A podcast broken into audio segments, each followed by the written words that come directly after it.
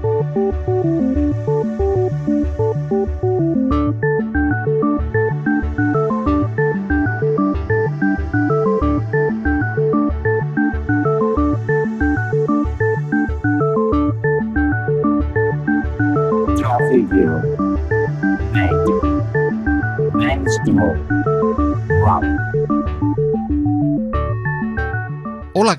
Amigas y amigos del software libre. Comenzamos aquí una nueva edición de Compilando Podcast en la que en nuestro apartado Algo, Alguien vamos a introducirnos en el tan actual mundo del dato desde el punto de vista de su analítica, el big data y la inteligencia de negocio. De todo ello hablaremos con Josep Curto Díaz. El profesor Curto es fundador y CEO de Delfos, además de colaborar en CityX y el Institute of Passion. Complementa su carrera profesional como director académico del Máster en Big Data y Business Intelligence de la Universidad Oberta de Cataluña, UOC, y profesor adjunto de la IE Business School. Es autor de numerosos artículos, apuntes y libros relacionados con su experiencia profesional. Con él conoceremos más de este interesante y apasionante mundo del dato.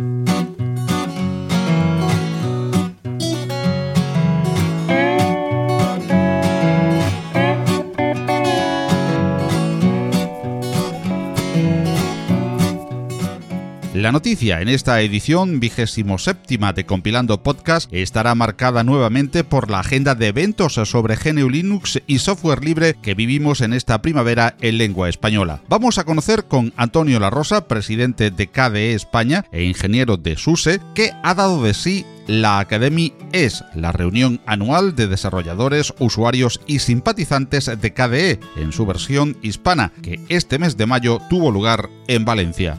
Y sin abandonar el levante español, queremos presentar en Compilando Podcast una interesante iniciativa que nace de la idea de uno de los más populares divulgadores del software libre en español, como es Lorenzo Carbonell, el Atareao. Conoceremos a GNU Linux Valencia, un grupo de usuarios que retoma el nuevo impulso que están viviendo los meetings, encuentros y reuniones presenciales sobre esta nuestra esfera de intereses y que reúnen desde hace ya un tiempo en la ciudad del Turia a un grupo de usuarios que desean y pretenden ampliar paulatinamente y que han tenido a bien en darnos a conocer en el podcast el propio Lorenzo Atareao y Boro otro heavy user de GNU Linux que forma parte del core de GNU Linux Valencia y que lleva años también en su divulgación.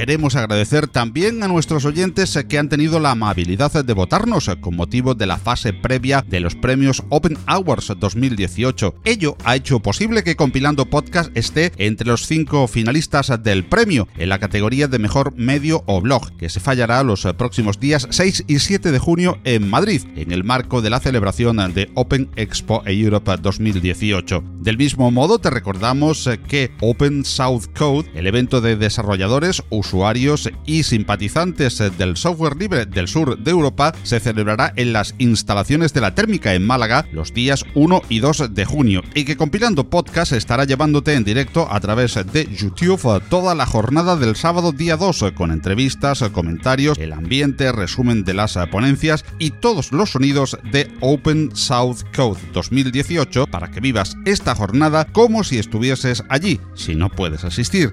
Es tan sencillo como entrar en el canal de YouTube de Compilando Podcast y vivir en directo la jornada central de Open South Code. Y con este código ya escrito pasamos a compilar la edición vigésimo séptima de Compilando Podcast. Compilando Podcast, un podcast de GNU Linux y software libre.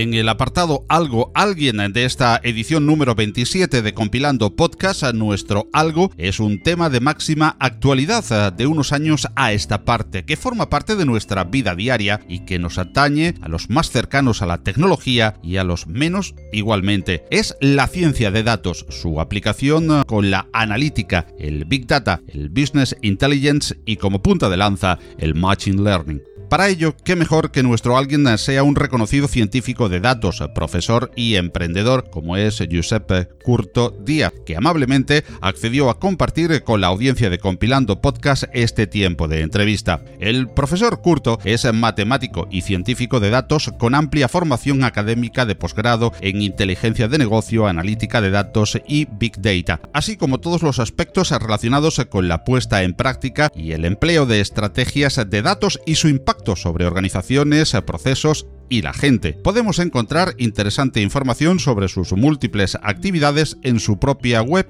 y blog, josepcurto.com. Igualmente, el profesor Curto es fundador y CEO de Delfos, además de colaborar en CTX y el Institute of Patient. Completa su carrera profesional como director académico del Máster en Big Data y Business Intelligence de la Universidad Oberta de Cataluña, UOC, y profesor adjunto de la IE Business School. Es autor de numerosos artículos, apuntes y libros relacionados con su experiencia profesional. Nacido en España y casado con Argentina, reside actualmente en el Reino Unido, hasta donde nos vamos para conocer más sobre este apasionante mundo del dato. Profesor Curto, buenas tardes, buenos días o buenas noches, dependiendo del lugar del planeta y la hora a la que nos oigan. Buenas, Paco. Es un placer hoy estar aquí y bueno, a tu disposición para hablar sobre diferentes temas. Pues eh, definamos, eh, si le parece, primero algunos eh, conceptos. ¿Qué es la ciencia de datos? Muy buena pregunta. Bueno, para empezar, me imagino que todos los oyentes tienen en mente que es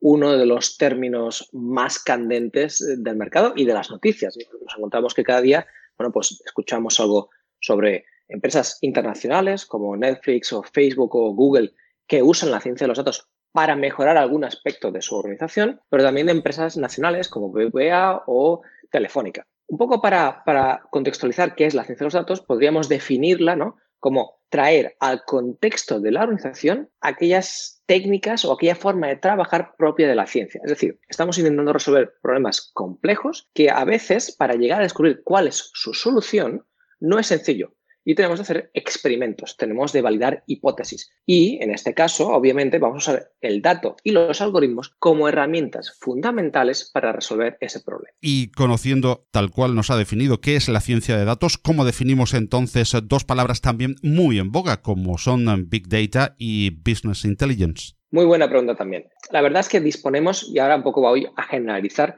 de diferentes estrategias que nos permiten extraer valor del dato. Algunas son bastante ya, digamos, tradicionales o incluso podríamos llamarle, llamarles antiguas, ¿no? Como la inteligencia de negocio. La inteligencia de negocio o business intelligence hace referencia a tomar mejores decisiones a partir de los datos de una organización. Es decir, de los datos pasados, del rendimiento pasado. Es decir, por ejemplo, ¿no? Tenemos los datos de las transacciones, ¿no? Y entonces queremos responder preguntas clásicas como ¿cuántas unidades hemos vendido? Quiénes son nuestros mejores clientes, cuándo se vendió cierto producto, a través de qué canal. Por lo tanto, inteligencia de negocio hace referencia a responder a esas preguntas fundamentales para comprender cómo va un negocio. Claro, a medida que nos hemos digitalizado más y más, es decir, que empezamos a, a, que todos nuestros procesos de negocio se transforman o se gestionan a través de aplicaciones, a través de sensores, a través de sistemas de información, vamos generando más y más datos que si los analizáramos podríamos comprender también fenómenos más amplios dentro de nuestra organización. Cuando combinamos todos los datos que se pueden generar desde todas las diferentes fuentes que hacen referencia a la organización, tanto interna como externa, cuando empezamos a preguntarnos, decir, quizá las técnicas que habían antes para capturar todos estos conjuntos de datos más complejos que se generan a una mayor velocidad, que provienen de múltiples fuentes y que además ¿no? explotan en volumen, quizá necesitamos nuevas técnicas. A esas nuevas técnicas que permiten procesar y almacenar datos complejos le hemos llamado Big Data. Por lo tanto, lo que estamos, eh, o lo que intento hacer referencia, es que para una organización que quiere mejorar la toma de decisiones, existen no una, sino varias estrategias que les van a permitir eso. A veces van a necesitar trabajar simplemente con la inteligencia de negocio. Otros, en otros escenarios, trabajarán con Big Data. En otros, quizá lo que necesitan es la ciencia de los datos. Pero frecuentemente lo que va a pasar es que van a tener que combinar varios de ellos para poder generar el valor. Y aunque los académicos, ¿no? Nos gusta separar, ¿no? Las cosas muy bien, muy, muy bien diferenciadas, ¿no? Con nuestras definiciones, ¿no? Decir, bueno, es que cuando hablamos de Big Data hacemos referencia a ABC, ¿no? Y cuando hablamos de Business Intelligence, a 1, 2 y 3. No, no. La realidad, que es muchísimo más divertida, lo que pasa es que en los proyectos aplicados se combinan diferentes piezas y diferentes enfoques porque el objetivo final es siempre generar valor. Y no solamente en la toma de decisiones, sino en otros escenarios pues, muchísimo más interesantes y que frecuentemente les llamamos ¿no? la monetización del dato esa monetización del dato y esa generación de valor generalmente, tal como se está aplicando hoy en día en eh, la empresa actual, es eh, normalmente generar una ventaja competitiva. Eh, ¿Qué herramientas se están usando para generar esa ventaja competitiva? Y además, muy interesante lo que apunta, de cara a futuro, no de análisis de hechos pasados. ¿Qué herramientas se están usando actualmente, profesor? Una pregunta también fundamental y realmente compleja de responder. Mira, para que te hagas un poco la idea, eh, cuando pensamos en que vamos a intentar generar esas ventajas competitivas, y lo interesante es que se ha llegado a cuantificar qué significa una ventaja competitiva para una empresa. Aquellas empresas que se fundamentan en datos y algoritmos para mejorar cómo compiten, han llegado a tener o están llegando a tener un diferencial entre el 5 y 6% más que sus competidores directos. Eh, en algunos sectores, como os podéis imaginar, un 5 o 6% es una cantidad enorme de dinero. Bueno, hablemos de las herramientas. Uf, esa es eh, realmente complicado. ¿Por qué? Porque este es un mercado que ha explotado en las diferentes herramientas que se pueden usar. Cuando antes hablábamos de herramientas disponibles para el ámbito de la extracción, la manipulación, la captura, el procesamiento, el análisis del dato, hacíamos referencia bueno, pues a herramientas frecuentemente propietarias, ¿no? A herramientas que tenían un coste, bueno, significativo y que el mercado pues no, no tenía tanta variedad como sucede ahora. Ahora eh, el mercado ha explotado principalmente porque hay unos factores por detrás y entre ellos, ¿no? Que la gran mayoría de las nuevas herramientas que han emergido tanto para eh, Big Data como para la ciencia de los datos son open source. Están en el ámbito del software libre. Y esto ha generado dos cosas. Una es que cualquier organización se pueda plantear, y de cualquier tamaño, se pueda plantear, ¿no? Explotar el dato de forma más eficiente. Y por otro lado, que otras organizaciones que quieran dar servicios o quieren crear productos puedan combinar piezas, componentes open source en el ámbito de Big Data y la ciencia de los datos para crear soluciones únicas y específicas. Y claro, me dirás, ¿qué herramientas? Va, no, no, no te quedes simplemente a hablar en genérico de que existen muchas, ¿no? Pues claro, por ejemplo, en lenguajes estadísticos de programación, pues estamos hablando, por ejemplo, de R, ¿no? O en lenguajes más genéricos, pero que luego tienen librerías muy vinculadas con la ciencia de los datos, podemos hablar de Python. O en el contexto de la explotación del dato, ¿no? Podemos hablar del ecosistema, ¿no? De Apache Hadoop o el ecosistema de Apache Spark o el ecosistema de Apache, de Apache Flink, ¿no? Es decir, estos tres están debajo del ecosistema de, de Apache, ¿no? O luego en el contexto de soluciones o bases de datos ¿no? de NoSQL, pues podemos hablar de MongoDB o de Neo4j, ¿no? que son un cierto tipo de base de datos, ¿no? una orientada a documentos y otra orientada a grafos. Y bueno, y paro aquí porque podríamos estar listando eh, durante horas y horas pues, las diferentes herramientas que existen. Por eso, frecuentemente, esto se supone en un pequeñito problema ¿no? para las organizaciones. No solamente se trata de identificar cuál es el problema que tienes, no solamente se trata de identificar qué es lo que estás buscando resolver o cuál es el beneficio que, que intentas conseguir, ¿no? Quiero comprender mejor al cliente o quiero identificar cuándo puede pasar un fraude, ¿no? O me gustaría optimizar, ¿no? Pues la cantidad de energía que uso en los frigoríficos. Bueno, no solamente se trata de eso, ¿no? Sino que llega un momento cuando ya, digamos, le has dado forma a la pregunta, ¿no? Y has entendido qué son los pasos que debes hacer de forma genérica, luego dices, vale, para dar esos pasos, ¿qué herramientas necesito? Y cuando abres esa, esa nueva fase en tu proyecto, te das cuenta de que, uh, tenemos una gran variedad de herramientas y que conviene pues, seleccionar de forma adecuada pues, esas herramientas. Es, eh, por lo tanto, y como pasa en muchas ocasiones eh, en el software libre y en el open source en general, esa gran diversidad de herramientas, son muchas eh, prácticamente para funciones, si no iguales, muy similares, una ventaja o una desventaja. ¿Se puede considerar una diversidad o una fragmentación? Mira, Si lo pienso, si lo pienso de manera muy fría, y es una pregunta que llevo hace muchos días pensando, porque obviamente en, primera instancia tú puedes pensar, claro, si yo como organización, cuando voy a intentar ¿no? abordar un problema dentro de la empresa vinculado con el dato y luego llega un momento que quiero seleccionar qué piezas, ¿no? qué componentes, qué infraestructuras son las que me van a dar servicio, me encuentro ante esa miriada de opciones, obviamente uno puede pensar que esto es una complicación para este tipo de proyectos. Y sin embargo, y sin embargo, después de darle muchas vueltas al tema, llego a la conclusión de el hecho de que cómo se ha estructurado el mercado, que es un mercado más orientado a componentes, va a permitir que en esencia tú puedas usar aquellas componentes que realmente son necesarias para tu proyecto y no realmente una componente que, digamos, querramos hacer encajar en cualquier ámbito. Es decir, imagínate, ¿no? Lo típico. Si yo soy un, una persona que sabe usar un martillo y no sé usar nada más, voy a querer usar el martillo en todo. Bueno, pues, ¿y si el martillo no es una solución adecuada a mi problema y si en realidad es un destornillador. Pues aquí es la misma idea, ¿no? Y si en lugar de usar una base de datos que antes sí servía para ciertos problemas y que he intentado aplicar a todo y que no servía, ahora tengo la opción de considerar la pieza que realmente encaje ¿no? con el problema. Entonces, esa dificultad de esos ecosistemas, ¿no? Eh, al final se traduce en que tenemos la posibilidad de ajustar de forma precisa qué componentes tecnológicas son las que resuelven el problema. ¿Y el mercado cómo ha respondido? Porque te preguntas, bueno, pero seguimos teniendo el problema de tener de escoger, ¿no?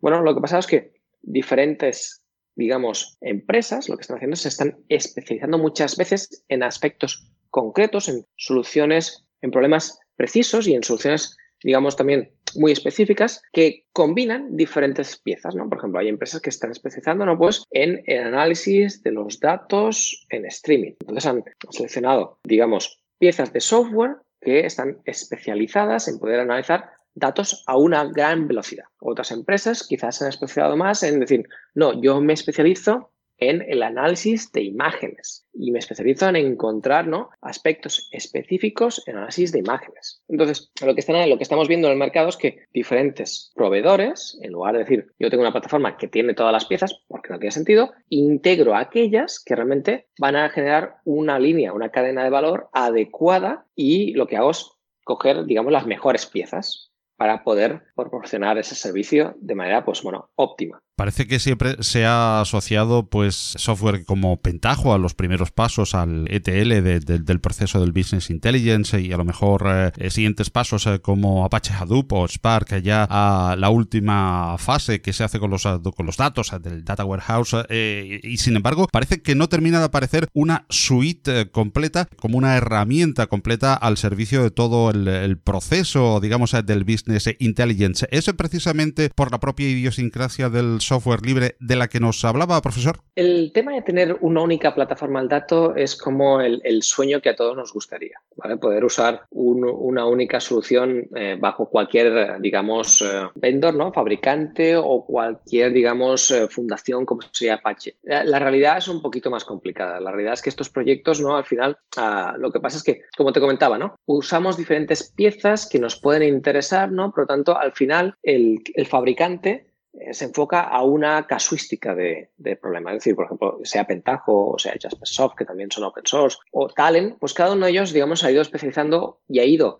considerando ciertas piezas que son las relevantes para su modelo de negocio y también diferenciando, ¿no? Porque aquí tenemos, tenemos que diferenciar entre la parte que es la parte de la comunidad, aquella parte de las piezas de este fabricante que están disponibles para todo el mundo, ¿no? Y luego quizá a veces la, parte comercial, donde frecuentemente es posible acceder a una versión con características extendidas, ¿no? Y que expanden, ¿no? Las posibilidades de estas eh, herramientas, ¿no?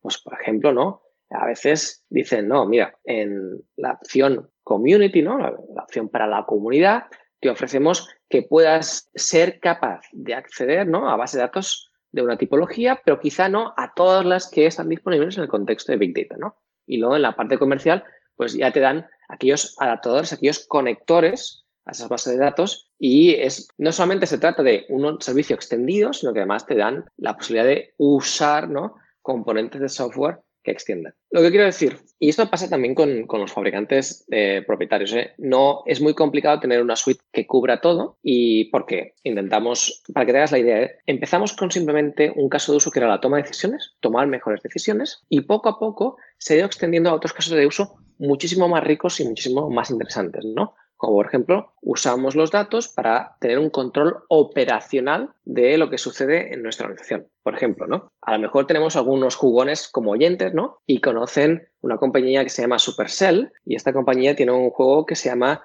Clash of Clans. En esta, este juego, que simplemente es un típico juego donde hay una construcción de un castillo y, y tú construyes castillo con tus características, tus torres, tus ejércitos, tus defensas, ¿no? Y luego además tienes un ejército que lo mandas a atacar a terceros. Es un juego freemium en el cual eh, lo más importante es controlar las microtransacciones. Es decir, aunque puedes ir jugando de manera gratis, si quieres acelerar tu nivel, ¿no? O ganar a alguien más rápido o conseguir mejores prestaciones en tu castillo o en tu ejército, pues lo que vas a hacer es cambiar, ¿no? Comprar algún bien virtual por dinero real. Y por lo tanto están preocupados, pues, cuántos clientes son activos, cuántos jugones tenemos en ese momento, cuántos de ellos son, hacen una transacción monetaria, cuántas transacciones monetarias tienen, ¿no? Y por lo tanto, para hacer el seguimiento de esa operación, pues imagínate, hay millones de jugadores al mismo tiempo. Requiere las tecnologías adecuadas para capturar el dato y presentarlo ¿no? de forma consumible ¿no? para el responsable de las operaciones y que pueda entender esto funciona correctamente, esto no funciona correctamente. No solamente se trata de operaciones, sino que también se trata de validación o resolución de problemas, es decir, validación de hipótesis. Claro, imagínate, ¿no? Pues eh, imagínate que tú tienes, eres una empresa que distribuye contenidos, como podría ser, pues, eh, Movistar, ¿no? O como podría ser Netflix, o como podría ser Sky, ¿no? Yo que vivo en Reino Unido, ¿no? Pues tenemos que Sky es el broadcaster, ¿no? El distribuidor casi principal, ¿no? De los partidos de la Premier League. Y les pasó un fin de semana que de repente el sistema no funcionó. Teníamos estos partidos no clásicos, ¿no? El Chelsea contra el Manchester, ¿no? El Manchester United contra el Manchester City, ¿no? Y de repente en algunas ciudades el servicio dejó de funcionar. Claro, imagínate, ¿no? Tienes allí, ¿no? Que de repente la pantalla en negro o el jugador estático en la pantalla, ¿no? Y en este país, bueno, pues son fanáticos del fútbol y no solamente fanáticos del fútbol, sino también de las apuestas. Un caos. Entonces, claro, un caos, un descontento terrible. ¿Cómo descubres, cómo descubres qué sucedió? ¿Dónde falló? Para los que entienden un poquito de cómo funcionan estas empresas que distribuyen contenidos, ¿no? Pues la red de distribución de contenidos suele ser algo que tiene como tres grandes partes, ¿no? Tiene la parte interna, ¿no? Es decir, el centro de datos donde la empresa empieza a distribuir los contenidos. Frecuentemente usan la red de un partner que les permite, ¿no? extender las capacidades y la capilaridad de su distribución de contenidos, ¿no? Y luego está el receptor. Y el receptor puede ser, pues bueno, desde el ordenador, ¿no? Que estamos usando el navegador, ¿no? Propio para consumir este servicio, ¿no? O puede ser, pues, un Apple TV, una televisión inteligente, un iPhone, una tablet, lo, lo que sea. Claro, ¿qué están preocupados? Están preocupadísimos porque Sky tiene su propia caja multimedia. Están preocupados de que de repente el problema se hubiera originado internamente en su centro de datos o en sus cajas. Y tuvieran de retirar todas las cajas del mercado, que lo que supondría, como te puedes imaginar, un impacto terrible en la marca, ya no solamente en, la, en las arcas de dinero, ¿no? Pero sino también en la percepción que tendrían los clientes respecto pues, este, este proveedor de contenidos. Y, lo y tenían de investigar, tenían de encontrar dónde estaba el fallo. Sky, el broadcaster de, de Reino Unido, estaba muy preocupado porque no sabía si el error era interno o era en la capa final ¿no? de esa red de distribución. Es decir, que estuviera en su centro de datos o estuviera en, las, en alguna de las diferentes posibilidades en los dispositivos o en sus propias cajas de multimedia que ofrecen pues, como parte de su servicio. Y claro, ¿qué hicieron para investigar, para descubrir dónde estaba el problema? Es decir, el problema que podía estar dentro, en el partner o en los dispositivos. Pues lo que hicieron es capturar todos esos datos de la red, no solamente en el periodo eh, que sucedió, es decir, en un determinado día, sino además anteriormente para poder comparar escenarios de no pasa nada y pasó algo, para poder identificar dentro de esa red tan grande ¿no? de dispositivos y de retransmisión dónde estaba el problema y quién había fallado. Y afortunadamente para ellos no tuvieron de retirar sus cajas del mercado,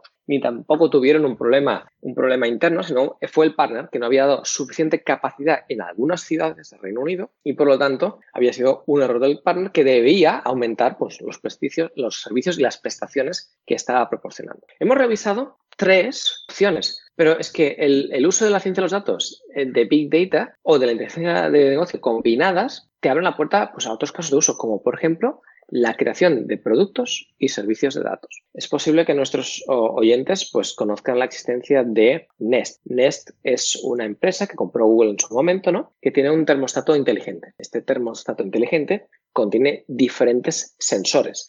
Sensores para detectar, ¿no? Pues dónde está geolocalizado no es lo mismo que esté pues, en Madrid, en Londres o en San Francisco. Segundo, sensores que permiten identificar quién ha entrado en la casa y cuándo entra y cuántas personas hay, incluso si tienes mascotas.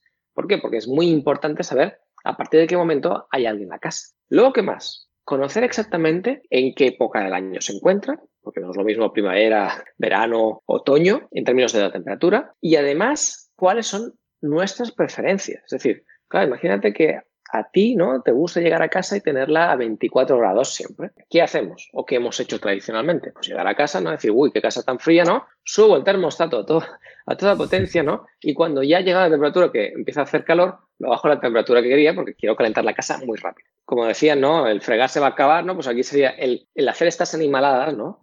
En el ámbito de trabajar con el, con el termostato, pues se va a terminar. Y la forma de terminarse consiste en realmente que este termostato aprende de dónde está, cuáles son sus preferencias, quién está en casa, cuándo llega, qué es lo que quiere, cuántos animales tenemos, si debe ignorarlos o no debe ignorarlos, y con todo eso se hace una composición y en un cierto momento empieza a actuar solo. Es decir, ha capturado toda una serie de datos para darnos un mejor servicio. Y el mejor servicio es que cuando tú llegues, ahora que llegues en casa, imagínate que llegas frecuentemente a las 7 del trabajo, ¿no? Sepa que como que tú quieres la casa a los 24 grados y diga, va a tardar o tarda cierto tiempo en calentarse la casa, pues se activa por sí solo a las seis y media. Y durante ese periodo progresivamente va calentando la casa para que cuando lleguemos esté a la temperatura adecuada. Claro, ¿esto qué sucede? Primero que vamos a controlar mucho mejor ¿no? cuál es nuestro coste energético. Y hay una segunda derivada, que es que a futuro podría abrir la puerta a otro, eh, digamos, caso de uso, el quinto, que es la venta de datos a terceros. Es decir, Nest como compañía puede decir,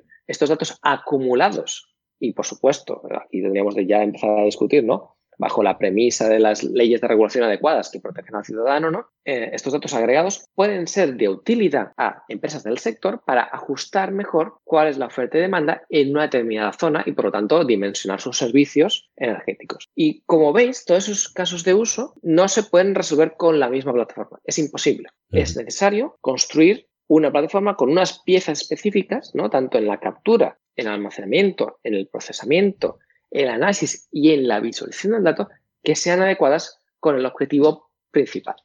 Y eso hace que, aunque nos gustaría tener esa plataforma del dato, sería el sueño que le gustaría a cualquier empresa, pues la verdad no vamos a tener, digamos, piezas que a veces vendrán integradas dentro de la plataforma de un, de un de un fabricante, y que por sí solos ya nos van a dar casi la respuesta, ¿no? Con ciertos ajustes, ¿no? Obviamente, pero en otros casos, pues quizá es necesario construir una una aplicación pieza a pieza, seleccionando cada una de las adecuadas, ¿no?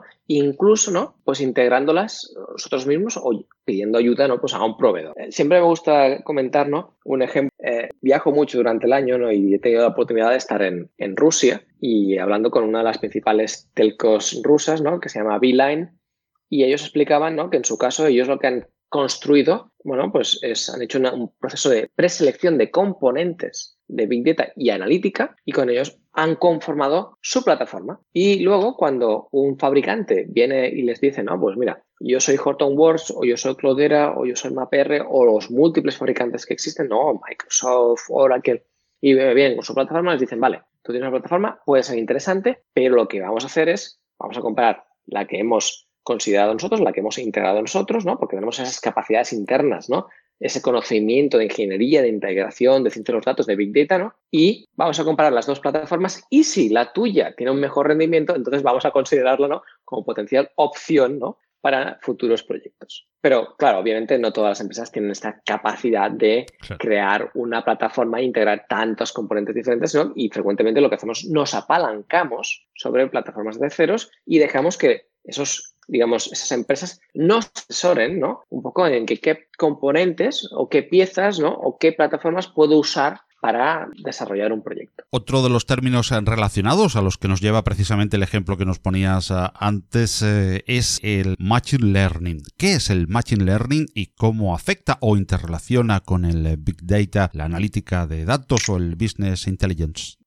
Aquí ya estamos tocando todos los, todos los temas.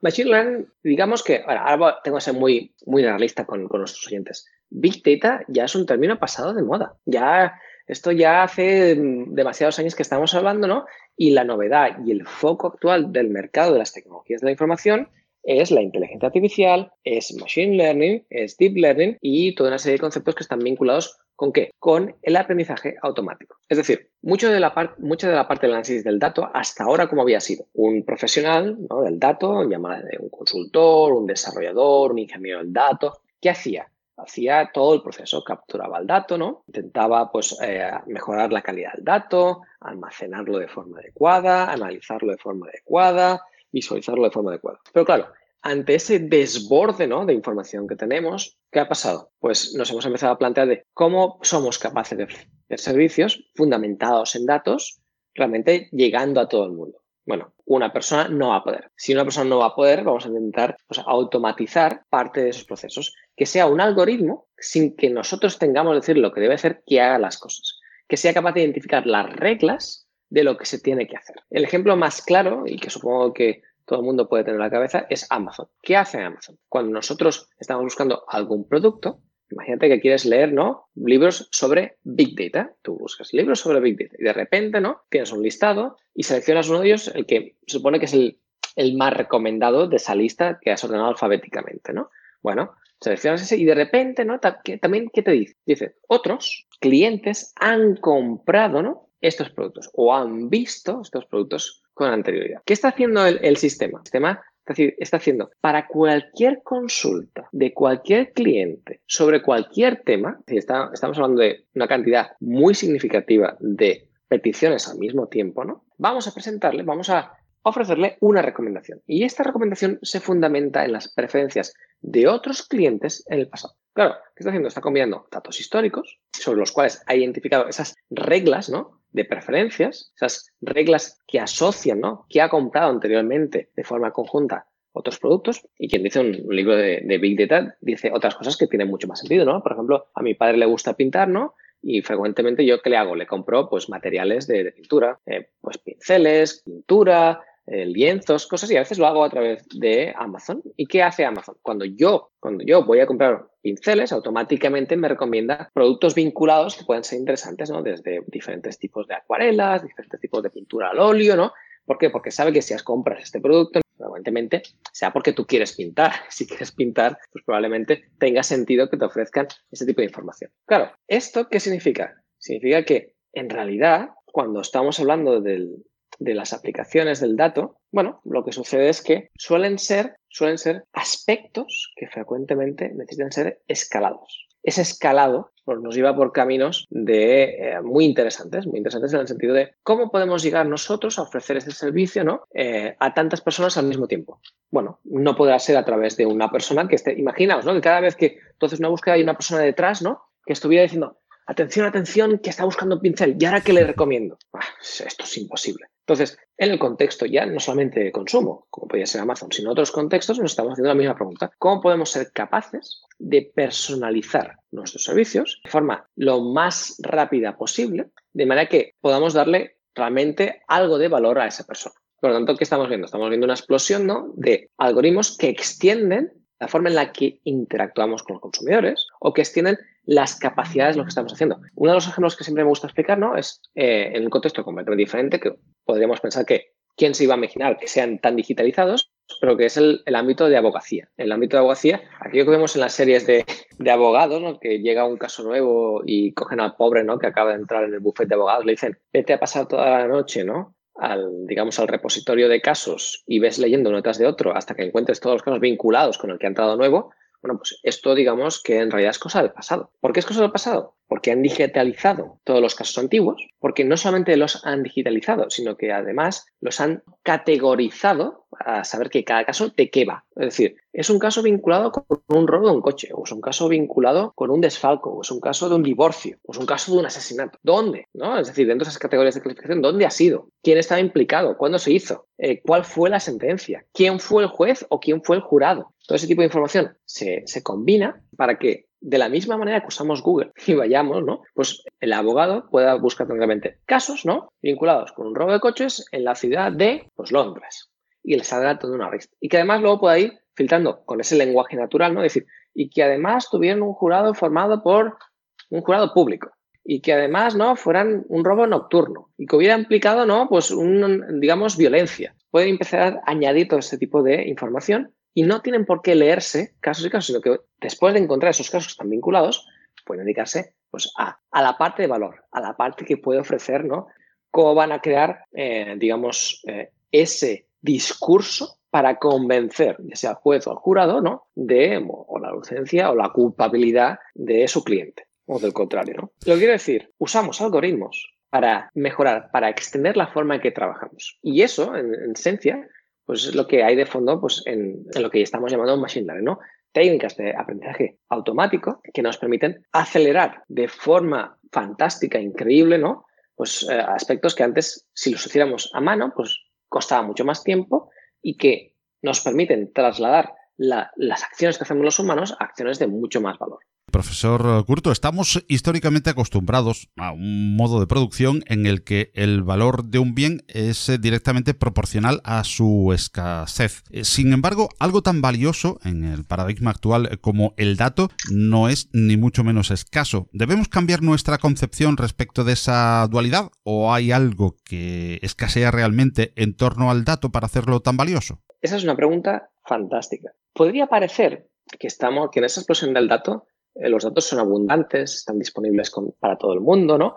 Y en cierta medida hay una corriente que llamamos Open Data, ¿no? Datos en abierto, en los cuales, eh, digamos, hay ciertas instituciones que creen que deben eh, compartir sus datos y ofrecerlos pues, a ciudadanos y a empresas, ¿no? Para que puedan generar valor. Bueno, pues eso es una tendencia. Luego, por otro lado, tenemos los jardines de datos. Pensad un momento por qué Facebook compró Instagram o compró WhatsApp. ¿Los compró simplemente porque eran modelos de negocio interesantes o los compró realmente porque tenían unas cantidades de datos enormes que amplían los datos que ellos mismos tienen en su, digamos, jardín, en su aplicación? Pues, ¿cómo están mejorando las técnicas de visión por computación de Facebook? Porque ahora tienen acceso a una cantidad de datos enorme, brutal, de, de imágenes de Instagram. Por lo tanto, ¿Qué estamos viendo también? No solamente estamos viendo el tema de Open Data, que va en la fase de abrir ¿no? y hacerlos eh, disponibles a todo el mundo, estamos viendo que se están generando jardines donde, bueno, pues Facebook tiene sus datos, Google tiene sus datos, Amazon tiene sus datos, Apple tiene sus datos. Y las empresas están creando como esos jardines de que los datos son tan valiosos que solamente van a ser nuestros y los vamos a analizar nosotros. Y claro, ¿qué hacen el resto de las empresas que no tienen datos? Claro, empresas grandes pues están empezando a ver mis conjuntos de datos tienen valor para poder analizarlos y están descubriendo a veces de que quizá nos hemos sentado ¿no? sobre una montaña de datos y esa montaña de datos pues no es explotable porque nunca ha tenido, digamos, calidad, una, unas políticas de calidad de datos que la prepararan para un futuro consumo o análisis y por lo tanto mm, no están, no están en primera instancia ¿no? disponibles para ello. Yo para que pienses un poquito lo que suele pasar en que normalmente entre el 80 y el 90% del tiempo de científico del dato es dedicado a preparar, arreglar y aumentar la calidad del dato. Y eso es mucho tiempo, muchísimo. Y cuando digo preparar, es que incluso a veces quizá queremos resolver un problema y sabemos que podría haber alguna técnica que nos ayudara, pero cuando nos, por ejemplo, ¿no? Imagínate que tú quisieras descubrir, ¿no? Pues aquellos, aquellos clientes que entran con su propio carrito de compra dentro del supermercado. ¿Y qué dicen? Bueno, pues yo voy a entrenar un algoritmo ¿no? de reconocimiento de imágenes que eh, cada vez que alguien entre, pues mire ese cliente y diga, bueno, lleva un carrito, no lleva un carrito, ¿no? Porque nos hemos dado cuenta, ¿no? Que en nuestras cadenas de supermercado, cuando entran con un carrito, pues acaban llevándose algo, ¿no? Y queremos evitar que entre con un carrito, ¿no? Y lo que vamos a hacer es reforzar la vigilancia. Vale. Bueno, ¿cómo entrenamos el sistema? ¿Tenemos fotografías suficientes de gente con carritos? Bueno, podría ser que no. De hecho, lo normal es que no tengas esas fotografías. ¿Qué vas a hacer? Puedes comprarlas a terceras, porque hay repositorios de venta. O quizá tenemos otros escenarios, ¿no? Que es incluso la generación de datos sintéticos para empezar el análisis. Y por lo tanto, esas técnicas de Machine Learning también han emergido una, nueva línea ¿no? de, investigación, ¿no? Y de nuevos, digamos, algoritmos, que son aquellos que a partir de ruido, pues te pueden generar, pues, digamos, formas o imágenes o incluso aquellos que a partir de unas fotografías son capaces de, eh, digamos, separarla en componentes, ¿no? Y esas componentes luego usarlas para crear nuevas imágenes, ¿no? Pues eh, típico, ¿no? Bueno, digo típico, aunque no sea tan típico, ¿no? Pues imagínate que tú quieres hacer una aplicación que quiere detectar, ¿no? Cuántos y quiere contar cuántas personas pasan por un determinado túnel, ¿no? Y, y claro, no tienes suficientes, vídeos, ¿no? O imágenes de personas pasando por un túnel. ¿Qué haces? Bueno, pues a partir de esas imágenes o esos frames de vídeo, descompones la imagen entre personas que caminan por un túnel y entornos y luego haces combinaciones, ¿no? Y variaciones, y cuando digo variaciones, pues digamos, añades detalles diferentes, ¿no? Permutaciones, variaciones en la imagen, para que puedas generar nuevas imágenes que permitan entrenar a tu algoritmo. Esos son datos sintéticos. Y muchas empresas se ven obligadas a pasar por ese camino de generar datos sintéticos porque no tienen datos suficientes. De hecho, muchas veces en los servicios que ahora conocemos que hacen bueno, pues detección de imágenes, ¿no? como puede ser Instagram, Pinterest, Facebook, han empezado frecuentemente ¿no? sin esos tipos de reconocimiento de imagen. ¿Por qué? Porque el algoritmo además no solamente necesita la imagen, sino necesita el metadato sobre la imagen. Es decir, la clasificación de imágenes frecuentemente necesita un conjunto de datos que esté bien etiquetado. Es decir, que sepa qué hay en esa imagen. Por ejemplo, que coja una imagen y diga, aquí hay un perro, un gato y una persona. Claro, si no tienes ese tipo de etiquetado, ¿qué pasa? Bueno, pues que tendrás de generarlo. No estoy seguro que nuestros oyentes se han fijado, ¿no? Que a veces entras en algún servicio, ¿no? Y te dicen, ¿eres un robot? ¿Vale? Y nos lo tienes de, de demostrar que no eres un robot, ¿no? Y para demostrar que no eres un robot, ¿no? Te presento una serie de imágenes y dicen, reconozca usted los coches en las siguientes imágenes, ¿no? Y no pare, y no pare hasta que le digamos. O reconozca usted las señales de tráfico, ¿no? No, lo que están haciendo es están usando a los humanos para etiquetar imágenes que luego se van a usar en algoritmos de reconocimiento de imágenes, ¿no? Y por lo tanto necesitan un conjunto de datos de entrenamiento que esté etiquetado correctamente, ¿no? Eh, porque si no, pues el, algoritmo nunca podrá identificar, ¿no? Pues qué es, pues una señal de tráfico, un océano, un coche, un árbol o cualquier objeto que sea interesante de clasificar interesante lo que nos uh, comenta sobre el valor del dato y interesante también lo que nos acaba de ir o lo que nos acaba de ir introduciendo prácticamente en casi todas las respuestas que nos ha dado el eh, profesor eh, Curto, porque imagino que todos nuestros oyentes eh, entienden la importancia de estas nuevas tecnologías, paradigmas y ciencias con respecto a avances importantes para todos, para nuestra comunidad y para nuestra sociedad. Pero también es inevitable con respecto a las últimas noticias que están saliendo en el mercado preocuparse por nuestra privacidad y por la legislación que hay alrededor del dato. En más de una ocasión hemos eh, tenido la oportunidad eh, de charlar eh, con especialistas en el software libre y en la legalidad o las leyes dentro del software libre, como por ejemplo los compañeros de No Legal Text Radio, en la que nos comentan que cada vez que se introduce un paradigma nuevo con respecto al dato, al cloud computing, pues se introduce un jaleo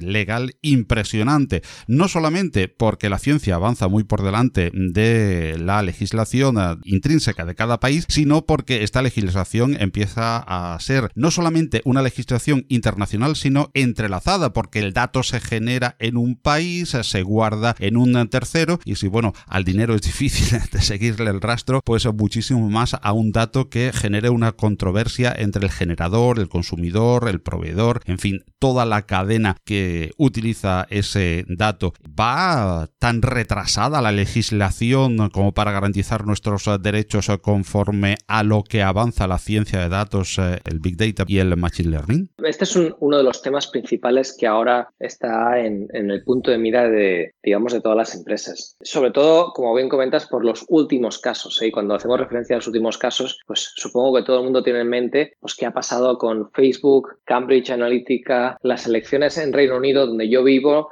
o las elecciones en Estados Unidos, donde, digamos, ha habido un uso fraudulento o, no, y ahora entraré por qué digo o no, en lo que es el uso de datos de los, de los clientes. Una de las cosas muy interesantes de, este caso es que Facebook eh, nunca ha sido creado con el enfoque de la privacidad del usuario. Ahora quieren cambiar esto y están intentando cambiar la percepción del mercado y quieren a toda cosa, ¿no? Pues dar a entender de que van a cambiar su actitud, pero no ha sido así nunca. Yo con mis alumnos, pues siempre les decía, tú te cuentas, te creas una cuenta de Facebook o te creas una cuenta de Twitter, que también, digamos, ha sucedido algo parecido. Y quizá no ve tanto los medios, pero Twitter vendía, o sea, Cambridge Analytica compraba datos de Twitter y de hecho el 13% de sus ingresos venía de, de Cambridge Analytica. Eso, eso son, estamos hablando de una magnitud de dinero importante para una para una empresa como, como Twitter, pues tú te creabas una cuenta de desarrollador y con esa cuenta de desarrollador, a través del API de Facebook, al principio podías acceder pues una cantidad de datos enorme que no estaba en ningún caso protegida. Es decir, tú podías hacer una búsqueda de mis amigos y toda la información de tus amigos. Y podías hacer una búsqueda de los amigos de mis amigos y de repente tenías toda la información disponible. Y en ningún caso se había diseñado pensando en la privacidad del usuario. De hecho, si los usuarios de Facebook eh, pueden, pueden intentar o han intentado en el pasado encontrar las preferencias de, de privacidad y siempre han estado lo máximo ocultas posible. ¿Por qué? Porque el enfoque de la red social era, no, no, contra más sepamos de ti, contra más entendamos quién eres, qué haces y que además usan otras técnicas, ¿no? De análisis de cookies cruzadas, o fingerprinting y otras múltiples cosas. Bueno, mejor te entenderemos a ti y a posteriori, y a posteriori, mejor pondremos en generar dinero. Y el dinero, obviamente no lo generan por los, eh, digamos, usuarios, si lo generan por las empresas, son empresas que pueden hacer mejores campañas de marketing fundamentadas en esa microsegmentación de clientes. Por eso digo que eh, parece que o se le ha dado mucho la culpa a Cambridge Analytica porque han, han hecho un mal uso, pero siendo sincero, tenemos que reconocer que no son los únicos. O sea, son los que más han percibido, digamos, su influencia porque han afectado no solamente las elecciones de sus países, sino de algunos sitios más. Pero eh, digamos que esto se ha visto reflejado en muchas empresas.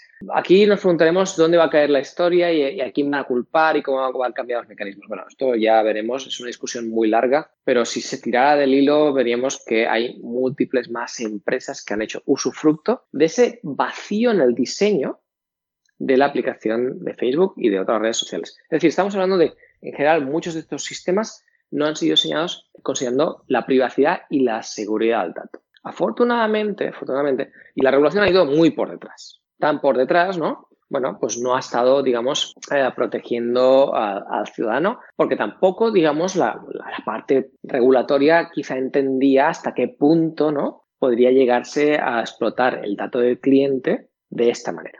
Ahora viene un nuevo marco regulatorio, que es la General Data Protection Regulation, ¿no? Que, bueno, va a empezar a poner un poquito más de orden en la casa. Es decir, una de las cosas es que hay una mayor transparencia, haber un doble consentimiento para respecto el usuario, ¿no? ¿Qué se va a hacer con el dato? Debe consentirlo, de manera que eh, si se hace sin consentimiento podría estar vulnerando y podría recibir pues, unas multas significativas. Y cuando digo significativas, hasta el 4% de la facturación mundial de una empresa puede ser un importe muy importante. Que, tenga suficiente impacto ¿no? sobre la cuenta de resultados, pero aún estamos lejos. ¿Por qué? Porque, bueno, pues a veces descubrir cosas no solamente viene de analizar los datos directamente de un cliente, sino de forma indirecta. Y la regulación todavía va por detrás. La regulación va por detrás porque ¿Qué pasa? Ahora está centrado en la parte, digamos, del dato del cliente, del consentimiento, ¿no? De obligar a las empresas a tener un cierto nuevo tipo de roles, ¿no? Como el Data Protection Officer, ¿no? El, responsable de la protección del dato, ¿no? Y que además, ¿no? Que la, la, empresa ya no puede decir, como a veces ha pasado en un escenario de, uy, es que nosotros no sabíamos de la regulación, ¿no? Ahora, si no la sabes, incluso vas a recibir esa multa, ¿no? Esa penalización por no comportarte correctamente. Está intentando paliar huecos de los que habían antes, pero se va por detrás. ¿Por qué? Porque justo ayer estaba leyendo pues, un, artículo en TechCrunch que, que decía, bueno, es que quizás no solamente necesitamos una ley de protección del dato, que en este caso es europeo, y eso, eso es un detalle importante, porque eso obliga, en cierta manera, a aquellas empresas que estén operando en Europa a tener que comportarse mejor en Europa, pero pero claro, eso no significa que se van a comportar bien en el resto del mundo. Justo, por ejemplo, em, yo estaba en, la India ¿no? y tuve la oportunidad de hacer una masterclass eh, pues con, dentro del centro de Data Science de, de Amazon o de Tata Consulting Services y les decía, es que claro, claro, decía aquí, ¿no? Tú, te lo miras, dice, en India, eh, pues han hecho una, una ley en Europa aquí a nosotros no nos afecta. Digo, pero bueno, si los algoritmos que vosotros diseñáis, ¿no? Se van a aplicar a Europa, porque sois un centro de, de investigación, ¿no? De Amazon o de Tata, bueno, pues quizás tengáis que tener en cuenta de cómo la regulación a nivel europeo afecta al algoritmo cuando tú lo apliques ¿no? en el contexto de Europa. Entonces se me quedan mirando diciendo, ah, pues tiene razón este hombre, ¿no?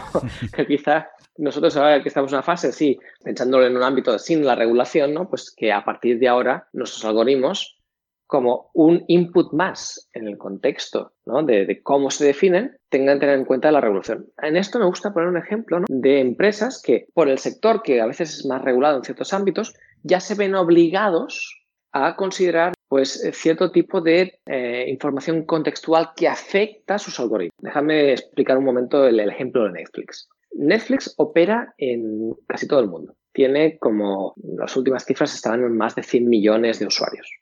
¿Qué pasa cuando operas en todo el mundo? Pasa una cosa muy interesante, que es los derechos que tienes sobre las películas, sobre los documentales, sobre las series, son diferentes en cada país. Es decir, quizá en un país tú tienes los derechos de emitir Juego de Tronos y en el otro no. O tienes los derechos de emitir la última película de los Vengadores y en el siguiente no. O tienes los derechos para emitir ¿no? un documental y en el otro no. ¿Qué pasa? Que esos son aspectos primordiales que no puedes omitir porque son, digamos, quien ha comprado los derechos de emisión en esa zona particular. Y por lo tanto es algo a tener en cuenta, algo muy, muy importante. Con lo cual, su algoritmo ha de ser capaz de identificar de qué zona es el que ha comprado el servicio. Y por lo tanto, ¿a qué tipo de contenido tiene derecho por pertenecer a una cierta zona? Por lo tanto, en algún momento, ya sea previo, durante o post, es decir, porque existen diferentes estrategias para hacer este tipo de filtrado, ¿no? Van a tener que considerar las restricciones que vienen de este caso, la,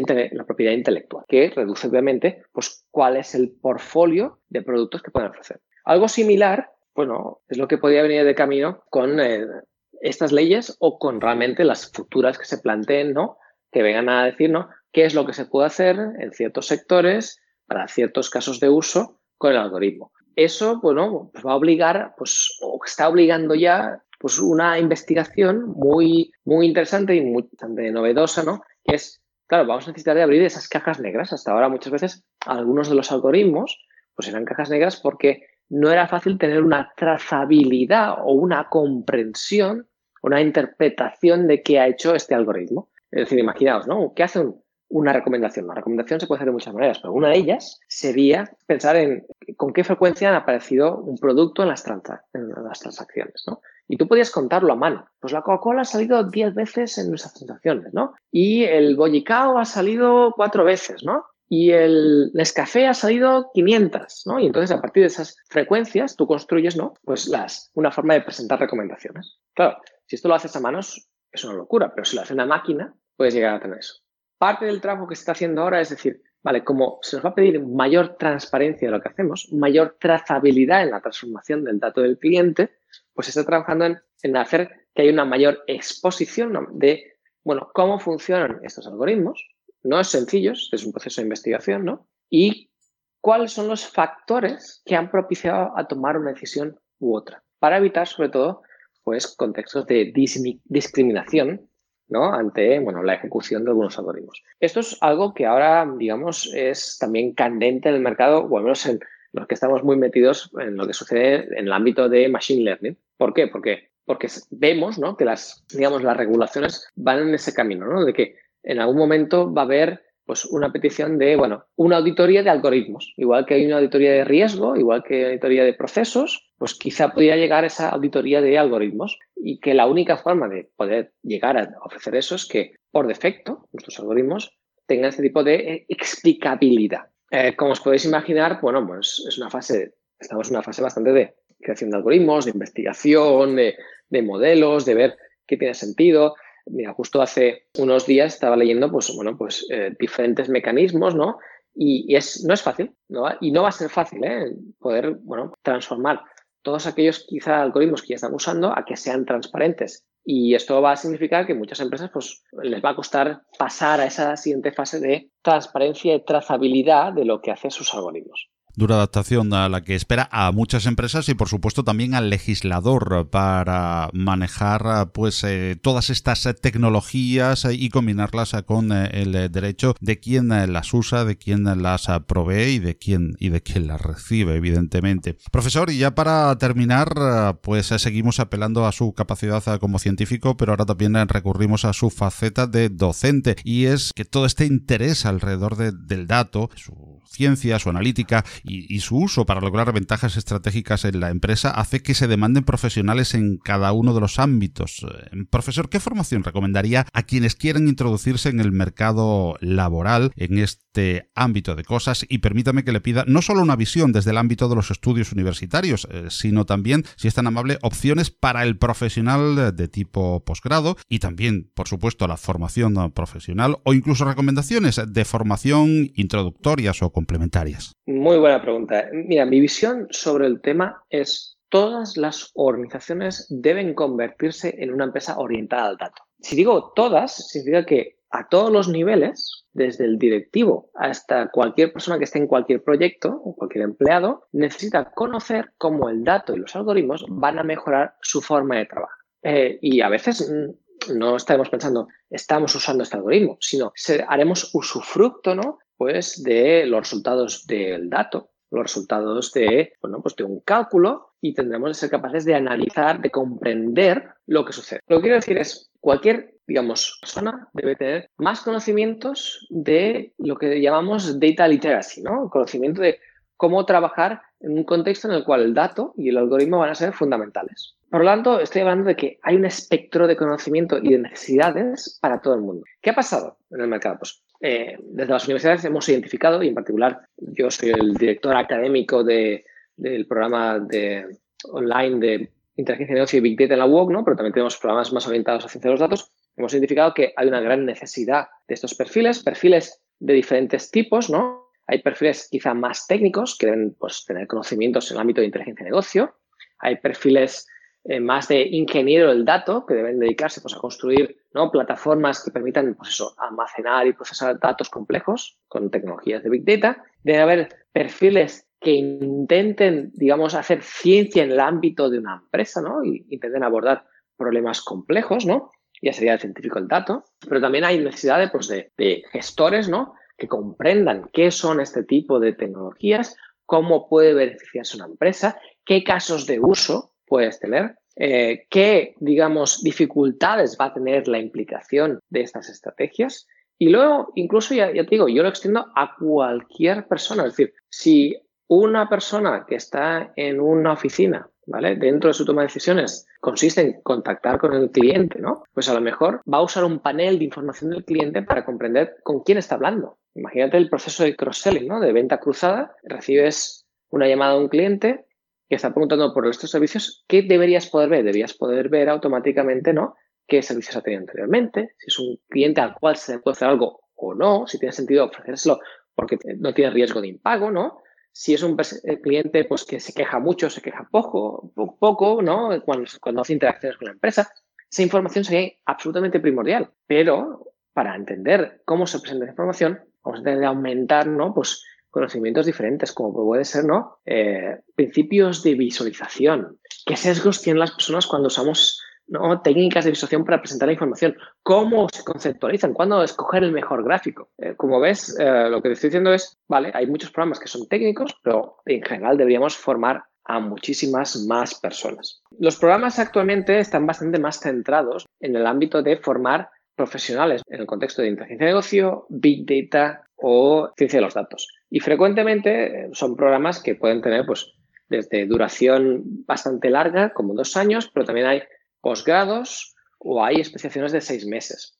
E incluso a veces te puedes encontrar algunos programas más, más cortos. Ahora tengo que ser muy realista con esto. Eh, estos programas os van a permitir o permiten ¿no? adquirir un cierto nivel, pero esto es como la caja de Pandora. Es decir, una vez la abrimos ya no la podemos cerrar. Una vez hemos descubierto que existen estas técnicas, hay que continuar aprendiendo. Sobre todo porque estas técnicas van evolucionando.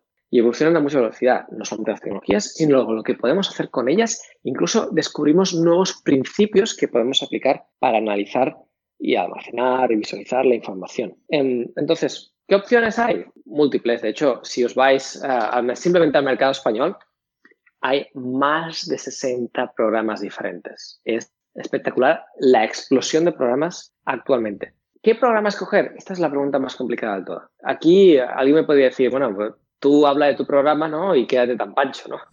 Eh, yo no suelo ser así, yo suelo ser más realista, es decir, hay que evaluar un poco qué forma de estudio tienes. La WOC, por ejemplo, la forma es online, ¿vale? Y más asíncrona.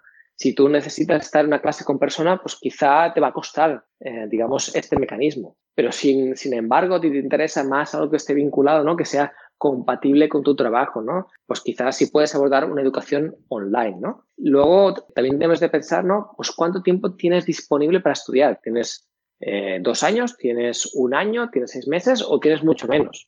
En función del tiempo que tengas, también eso va a filtrar qué tipo de programas tienes. Por ejemplo, en la UOC tenemos tipologías de un año, seis meses eh, o dos años. Incluso ahora lo hemos roto por asignaturas, pero una asignatura al final dura seis meses. Con lo cual, ya sabes que durante seis meses has de estar haciendo el estudio. Si buscas algo más corto, pues tendrás de buscar programas en otros ámbitos. Luego también ha de venir un poco de, bueno, ¿cuál es mi background y a dónde y a qué me quiero dedicar? ¿Qué quiero ser de mayor? Esto también es una pregunta que uno se tiene que hacer.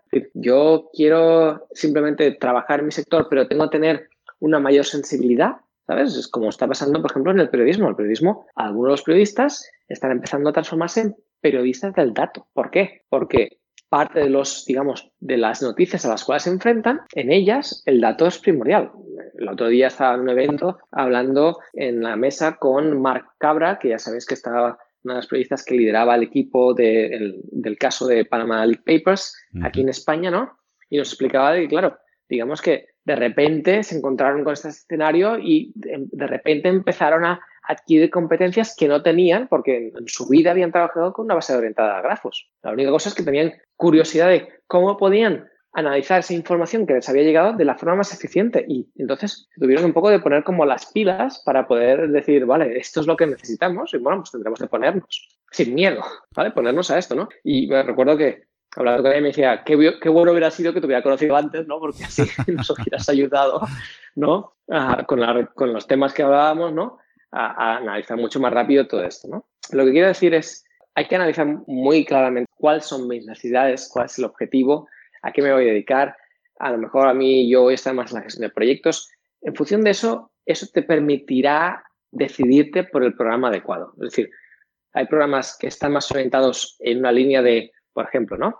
Pues más orientados a finanzas o más vinculados con un, amplio abanico de, digamos, de, para revisar todo el contexto, como podría ser más el de la WOC, ¿no? O hay otros que están vinculados simplemente a que aprendas únicamente una tecnología y te especialices en la tecnología, que también es otro de los enfoques.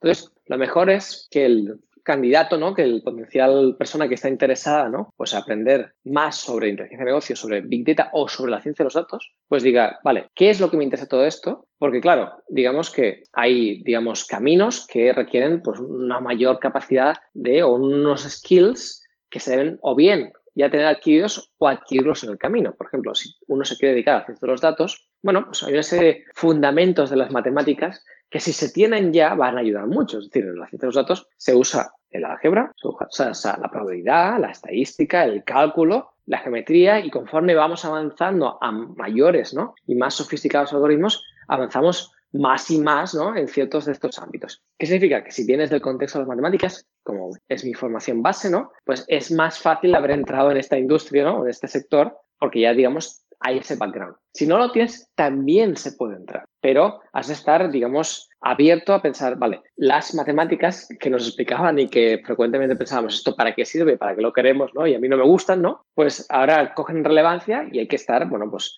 interesado de que esto de la ciencia de los datos pues tiene múltiples disciplinas dentro, ¿no? En, desde múltiples ámbitos, que incluso eh, a veces algunos de ellos son sorprendentes, porque, por ejemplo, eh, el tema de las redes artificiales, que tanto también está en boga las noticias, originariamente viene del concepto de la biología, de replicar cómo se estructura el cerebro. Por lo tanto, en cierta medida, las ideas vienen prestadas de ese dominio. Tener una mayor sensibilidad o interés para uno de los dominios, te va a ayudar a coger profundidad pues, en alguna de las, de, las disciplinas que estén estudiando. Por eso, lo que comentaba, ¿no? Hay una gran variedad y uno ha de, de identificar claramente qué necesidades tiene. Si no lo tiene claro, pues mi recomendación es contacta con diferentes eh, instituciones, contacta, por ejemplo, tanto en la UOC como en otros, pues hay equipos donde los cuales tú contactas y te explicarán en detalle. De hecho, yo a mí frecuentemente me llegan preguntas y consultas, tanto directas a través de LinkedIn o de mi página web, ¿no? Las cuales a veces me dicen, mira, yo he visto que es director de este programa, explícame un poquito más en detalle, porque sí, hay información, pero mira, yo tengo estas dudas porque yo vengo de este perfil o yo no tengo claro de que esto en qué consiste, si hay que hacer, ¿sabes? Muchas cosas o pocas cosas y si que toca mucho la, tecnología o la toca poca o esto se va a centrar en una...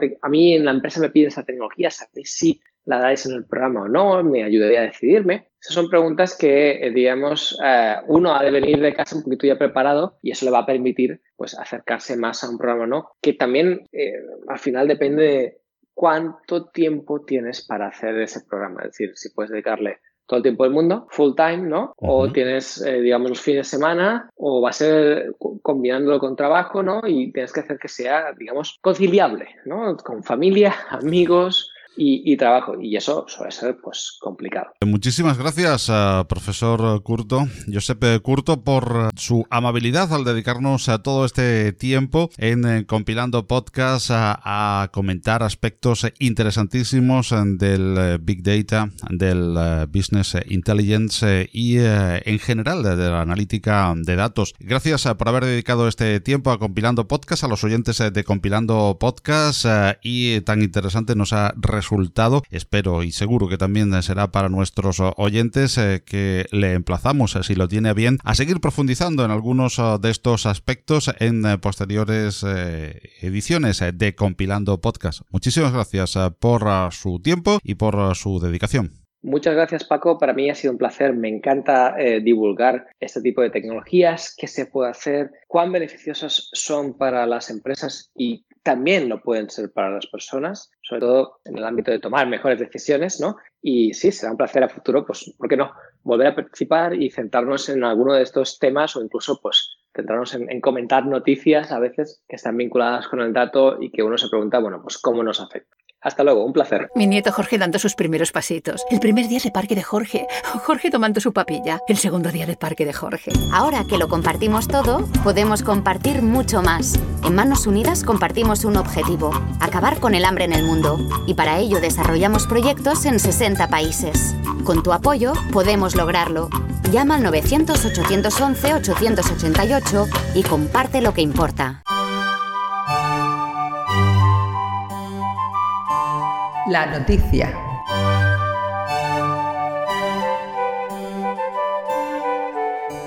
Noticias como que Montreal se suma a las ciudades de Roma o Barcelona en el uso del software libre llegan hasta la redacción de Compilando Podcast y serán objeto de análisis en las próximas ediciones de este espacio.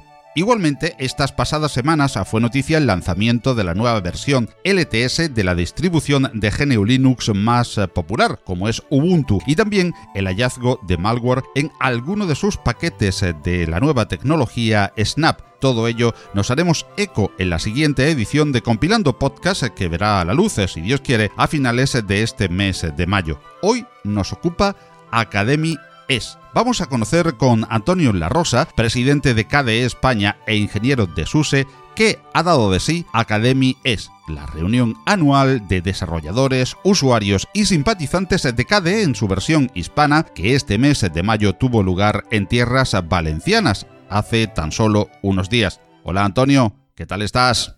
Hola, muy buenas. Aquí bien, ¿qué tal por Pues eh, muy bien y encantadísimos eh, de tenerte para que nos cuentes eh, algo que quisimos vivir y que este año no pudimos. pero cuéntanos, ¿cómo fue ese Academy de Valencia de este año 2018, el Academy es? Pues ha estado muy bien, la verdad. Te has perdido una gran, un gran congreso. La verdad es que ha habido un montón de charlas y hemos pasado muy buen rato allí. Pues eh, queremos eh, que nos cuentes un poquito precisamente qué es eh, lo que se vivió. ¿Cómo fue esta academia en cuanto a participantes y al lugar de elección de este año, Valencia? Pues la verdad es que es una ciudad muy bonita y un sitio espectacular donde, donde se hizo. Era un antiguo convento que ahora es un museo y bueno, nos, nos dieron una, una sala allí para que nos reunimos, para que nos reuniéramos y la verdad es que estuvo bastante, bastante bien el sitio. En cuanto a participantes, hubo unos ochenta y pico, 90 inscritos y la verdad es que también hubo bastante asistencia, no solamente inscritos, sino que además fueron, que, es importante. Inscritos eh, que, participaron, efectivamente. Bueno, Antonio, cuéntanos, hubo un montón de interesantes eh, conferencias. Probablemente no nos puedas eh, describir todas, pero ¿cuáles destacarías quizás por novedosas, por, no sé, aspectos como mucha asistencia de, de público, aspectos nuevos de KDE, en fin, ¿por qué podrías destacar algunas de ellas? Uf, pues hay muchas interesantes y aprovecho para comentar que todas se van a poner en, la página de Academy en algún momento, cuando se procesen y tal. Pero bueno, así interesantes ah, están las charlas de, explicar qué es KDE y cómo se utiliza Plasma y cómo sacar el máximo provecho a Plasma, que la dio Baltasar Ortega. Y bueno, fue una charla bastante, bastante interesante donde todos aprendimos alguna cosa de cómo, cómo optimizar el uso del ordenador. Hubo charlas sobre, por ejemplo, sobre cómo hacer el sistema, el ordenador más seguro. También estuvo muy bien la charla de Aleix Paul sobre KDE en Android, donde se explicó cómo usar, pues eso, aplicaciones de KDE dentro del móvil Android.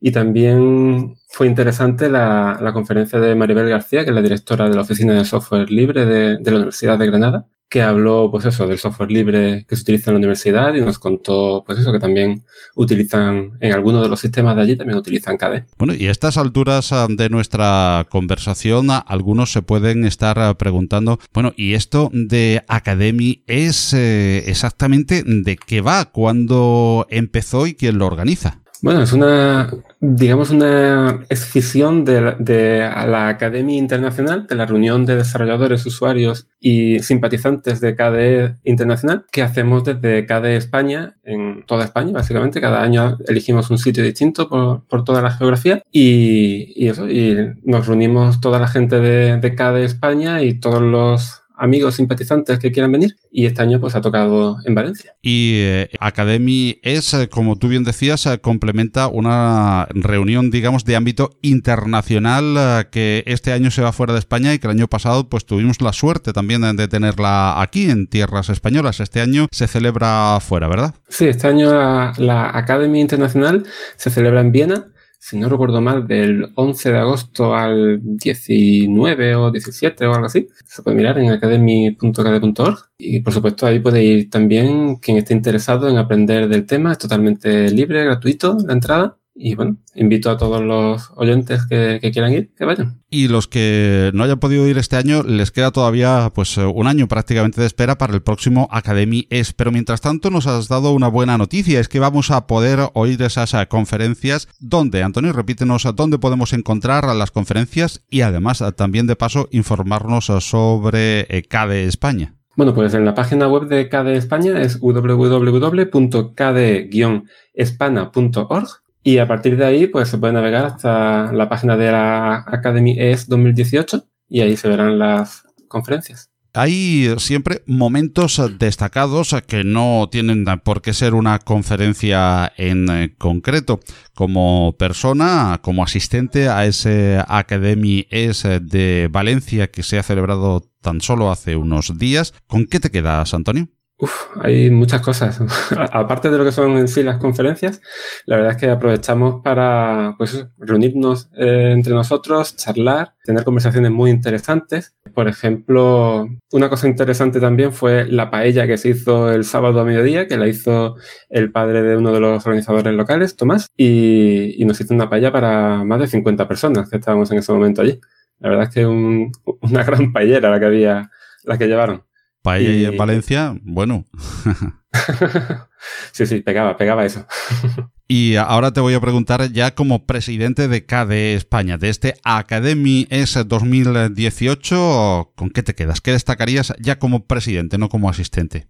Bueno, quizás eh, destacaría lo que es la colaboración con la, con la gente local de Jurex y de, de empresas locales como Slimbook, Eh, y bueno, creo que ese tipo de colaboraciones siempre es útil, siempre está bien. Y el hecho de que fuera mucho, mucho público, como digo, incluso gente que se, que yo creo que es posible que empiece a colaborar con KDE España, pues creo que digamos de lo más interesante desde mi punto de vista para mí. Y quizás eh, sea siempre de los eh, aspectos más interesantes y quizás también lo que se busque en el fondo en eh, cualquiera de los eventos que afortunadamente, gracias a Dios, tenemos un montón esta primavera aquí y es bueno y durante todo el año en tierras españolas y en Latinoamérica o el Caribe, donde lógicamente por idioma oyen este, este podcast, un repunte de las actividades cara a cara de desvirtualización que está teniendo pues de hace unos años a esta parte cuando recuerdas a tú que llevas también mucho tiempo en, esto, parece que a finales de la década pasada, a principios de esta, todo esto estaba muy dormido, parece que se repuntan las actividades de, meeting, de encuentro, de eventos cara a cara. ¿Cómo eh, ves este, este tipo de, de encuentros y de eventos y el repunte que están teniendo? Pues sí, precisamente durante, durante esta Academia S lo estuve hablando con algunos compañeros de acá de España. Eso, que, que a finales de la década pasada se bajó el número de conferencias y de reuniones, así como dices, cara a cara. Y es verdad que ahora está, parece que está surgiendo otra vez, que está incrementándose el número de congresos y reuniones de software libre y la verdad es que yo creo que es bastante interesante, que no solamente leamos tutoriales por internet y veamos vídeos en YouTube, sino que además pues nos reunamos cara a cara y, y podemos charlar tener una conversación interesante. Al final, detrás de, todo el software libre y, delante también usándolo, estamos humanos y la cara humana pues se tiene que, ver, palpar y ese, ese trato directo personal es importante para que surjan nuevas ideas y como tú decías, incluso nuevas colaboraciones con un feeling distinto al que utilizamos habitualmente, ¿no? A través de, videoconferencias, a través de, Internet, en definitiva. Sí, la verdad es que estoy totalmente de acuerdo. Bueno, eh, Antonio, y tú nos estuviste hablando en Academy S 2018 en Valencia de Mycroft. ¿Nos lo puedes presentar? ¿Quién es y qué hace Mycroft? Pues bueno, Mycroft es un asistente virtual eh, hecho con software libre. Digamos que es una especie de, para entendernos, un Siri, pero hecho en software libre que funciona en KDE. Y bueno, es, una, es un software hecho por una empresa de Estados Unidos que básicamente lo desarrollan para hacer un, un cacharrito, una máquina tipo eh, tipo Alexa, digamos, pero que alguien, Aditya Mera, un, un desarrollador de KDE, pues eh, lo ha adaptado para que se pueda usar desde el entorno de escritorio KDE. Y la verdad es que funciona bastante bien. Por ahora, principalmente funciona en inglés solamente, pero ya hay comienzo de desarrollo para, para que funcione en español y yo creo que dentro de poco lo veremos funcionando en español incluso. Con lo que creo que es un desarrollo bastante interesante, pues eso, para, quizás no para todo el mundo, porque es verdad que usar el teclado y el ratón es muy rápido y hay veces que según qué comandos se le digan a, a, Microsoft, pues si le vas a decir, eh, cierra la aplicación Dolphin, pues a lo mejor es más rápido pulsar Alt F4 si, si uno está acostumbrado a eso, pero realmente para personas que usen poco el ordenador, que tengan poca experiencia, o personas mayores, personas que no quieran o que no tengan mucha, mucha facilidad para usar las manos para, para usar el teclado, pues es verdad que es posible que sea muy útil para ellos podría ser eh, también eh, muy útil eh, no solamente para los que pueden usar el, teclado y el ratón y, pueden ver una pantalla, sino para personas que tengan alguna dificultad en la vista, en el oído, en definitiva, tengan alguna disminución en sus capacidades físicas. Puede ser muy útil Microsoft, ¿verdad? Totalmente. tiene funciones ya de hecho funcionando con las que, por ejemplo, le puede decir Microsoft, escribe esto es una prueba en esta ventana y Microsoft escribe como si estuviera pulsando las teclas del teclado. O le puedes decir, Microsoft, ponme música de tal artista. Y Microsoft te pone música directamente de YouTube. Entonces, bueno, son cosas que realmente son, son muy cómodas y aparte de ser cómodas, para algunas personas va a ser incluso útil. y además es, software libre. Efectivamente, todo es software libre. Y bueno, mm, ya aparte de, que sean útiles para unas personas u otras, eh, teniendo en cuenta que que hay móviles o se están desarrollando móviles basados en plasma, pues también es interesante tener esto en plasma dentro de un móvil, que no hay un teclado ahí realmente. Entonces ahí sí que se puede notar bastante la utilidad. Una funcionalidad más de KDE que surge, que toma forma poco a poco, Mycroft, eh, que es además el, hermano de Sherlock Holmes, me decías, ¿no, eh, Antonio?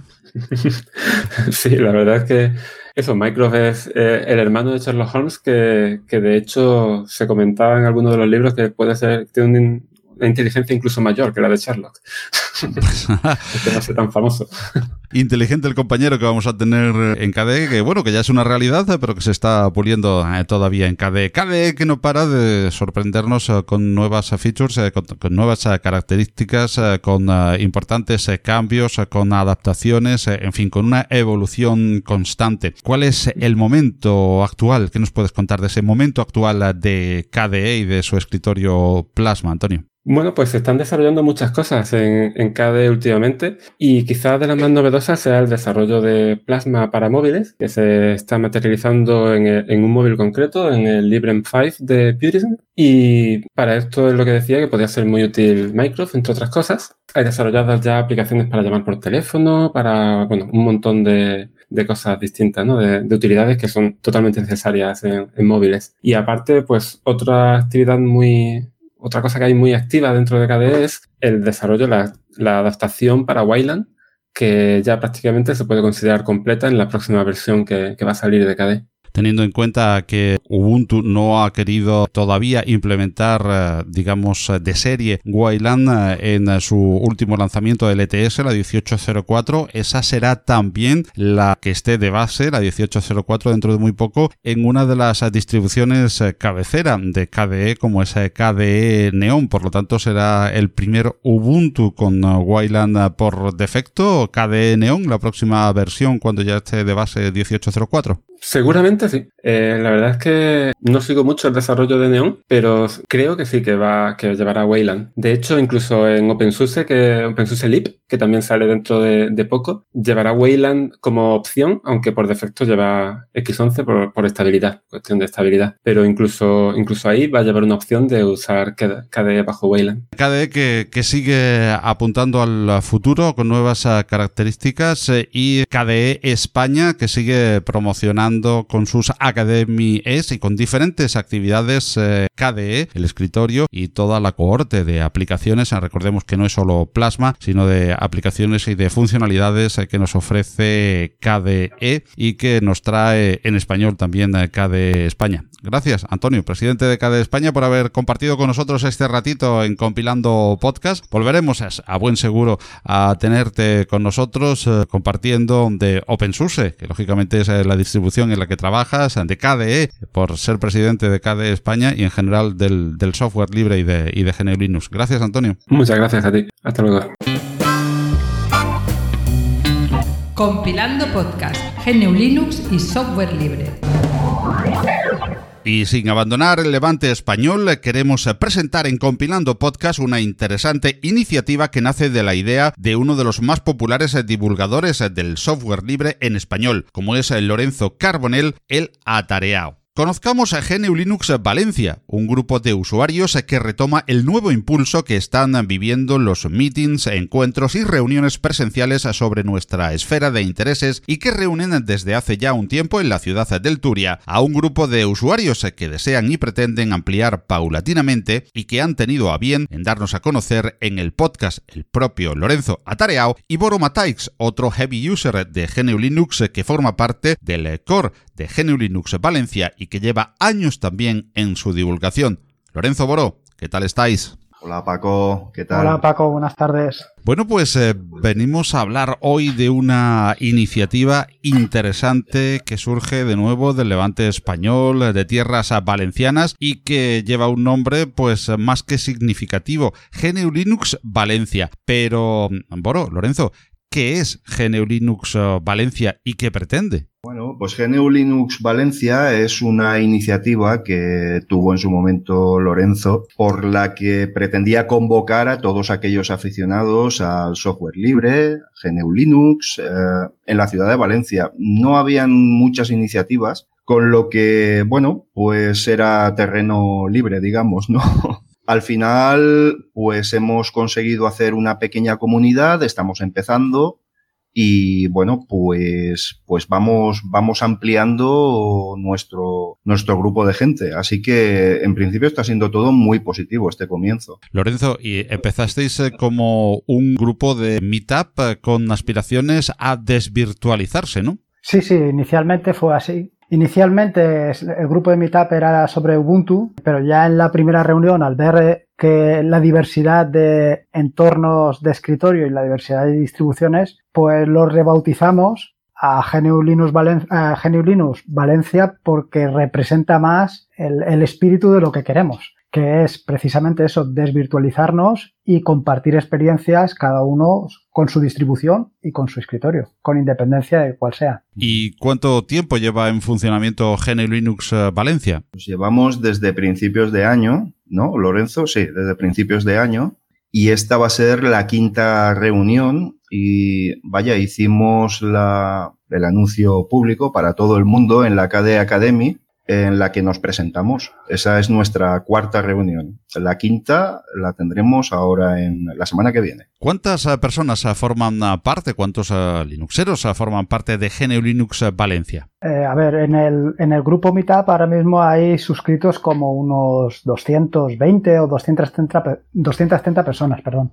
Sí, por allá. Pero realmente que hayan asistido a, a las cuatro reuniones que llevamos hasta ahora, pues entre unas veces y otras, unas 10, 12, 14 personas como mucho. Entonces, eh, a ver, es una oportunidad, eh, una, una, oportunidad espectacular para desvirtualizarse y compartir experiencias y creemos que, pues que hemos pecado de, de no difundirlo con suficiente fuerza para compartir, eh, para compartir experiencias con otros. Pues eh, la verdad es que el, número, lógicamente, de personas a que, acuden es seguramente a hacer eh, la mayor difusión de este GNU Linux, de este grupo GNU Linux Valencia, a buen seguro va a aumentar porque parece que está de moda con respecto a, hablábamos antes con Antonio La Rosa de KDE España y de ese Academy celebrado también en tierras valencianas, parece que vuelve a ponerse de moda algo fundamental y es que detrás de esos de ese software que utilizamos delante de las máquinas, a los teclados, eh, las pantallas, entre esas memorias y discos duros, lo importante es que estamos interactuando humanos. Y aparte de Gypsy, que es un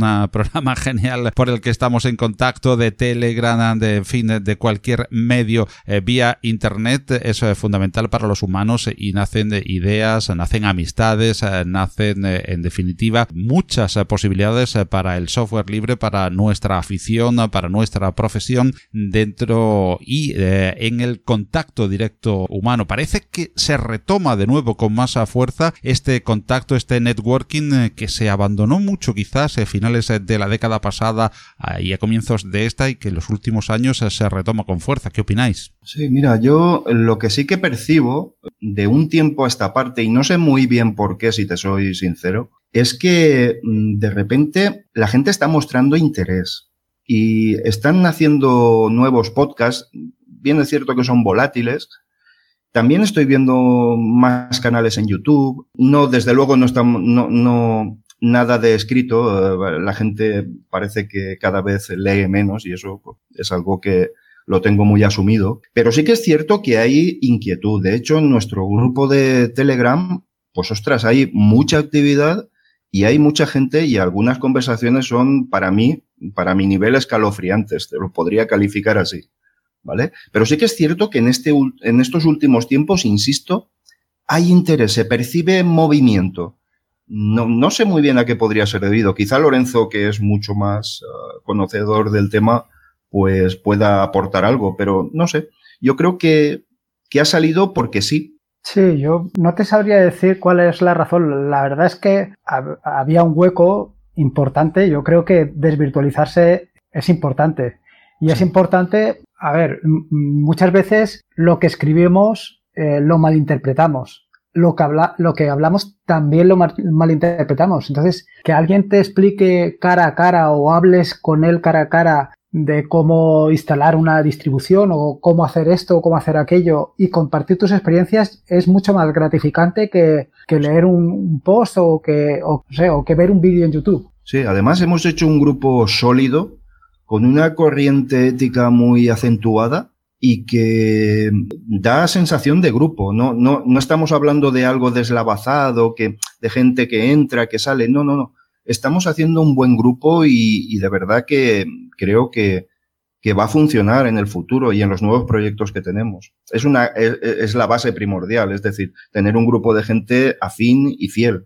Y creo que lo estamos consiguiendo. Y cualquier persona que nos esté oyendo y que le esté interesando lo que está mm, comentando Boro Mataix y Lorenzo Carbonell y quieran, ah, bueno, pues ponerse en contacto con GNU Linux ah, Valencia, ¿de qué manera lo pueden hacer y qué se van a encontrar en ese grupo y en esas reuniones, en esas reuniones cara a cara? Bueno, pues eh, la principal forma de entrar en contacto con nosotros sería a través de Telegram, eh, porque tendrá respuesta inmediata a cualquier inquietud. Eh, si es un grupo abierto, simplemente buscando por GNU Linux Valencia, pues va a poder incluirse sin ningún problema, con lo que, bueno, me parece la mejor manera. Y no, Lorenzo, con, con los grupos de Meetup, que es muy importante también. Hay mucha gente eso es, la otra, la otra plataforma que, que es por la que lo iniciamos es a través de Meetup. Entonces cualquier persona a través de Meetup se puede poner en contacto, saber dónde se va a efectuar la próxima, la próxima reunión y asistir. Horario y lugar. Lo, lo que pasa que tal y como dice Boro, la, ahora mismo la mejor manera es a través de, Telegram porque la idea es mm, salir de Meetup y montar una, página web por nuestra cuenta para ser completamente independientes de tanto de la plataforma Meetup como de cualquier otra plataforma. Es un proyecto importante que llevamos entre manos. Muy bien, ¿y, qué va a encontrar? ¿Qué se, ¿Qué se, va a encontrar la persona que quiera unirse a GNU Linux Valencia o que asista a una de las reuniones de GNU Linux Valencia? Pues mira, ahora mismo normalmente todas las en todas las reuniones solemos tratar uno o dos o tres temas relacionados, ¿no? Hemos hablado sobre el tema de realizar particiones en Linux o hay otros, eh, otros temas sobre cómo comenzar con Ubuntu, por ejemplo, o ¿sabes? Cada una de las reuniones tiene una temática. Para la próxima estamos ahí con el tema de a ver si hablamos de programación de tareas con cron. Y así van surgiendo temas conforme la historia es que cada reunión normalmente, aparte de hablar sobre una temática, luego se comparten las experiencias cada uno y su, cada uno pues no solamente cuenta su funcionamiento con el sistema operativo, sino sus sabores y sinsabores y a partir de los sabores y sin sabores surgen nuevos temas para próximas reuniones. Lo que sí observo es que los temas eh, que nos habéis eh, comentado, tratados hasta ahora, pues son temas eh, bastante introductorios, que también parece que se echaban de menos. Hablábamos mucho para gente que ya llevaba tiempo en GNU Linux, digamos, de aspectos que ya se daban por sabidos, y vuelve a tomar una importancia el tema de llegar al recién llegado a GNU Linux, el tema de introducción a este tipo de software y este sistema operativo. ¿Es esa una de las eh, principales intenciones eh, del grupo GNU Linux Valencia? pues mira, te puedo decir que hay un tema estrella que siempre triunfa y es el de la evangelización.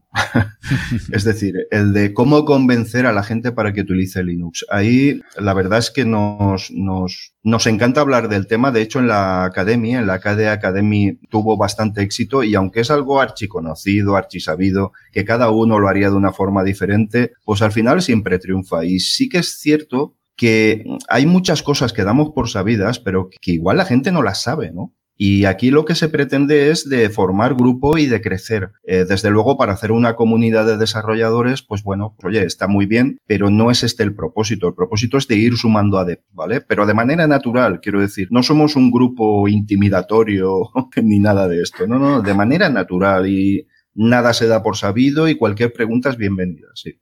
Muy bien, eh, pues eh, Boroma eh, Lorenzo Carbonell, una iniciativa esta de GNU Linux Valencia que es y sirve para reunir físicamente a los amantes de GNU Linux de la zona de Valencia y por supuesto supongo que también invitados todos los Linuxeros que se quieran pasar desde otras zonas. Por supuesto, y a ti también. Muchísimas gracias.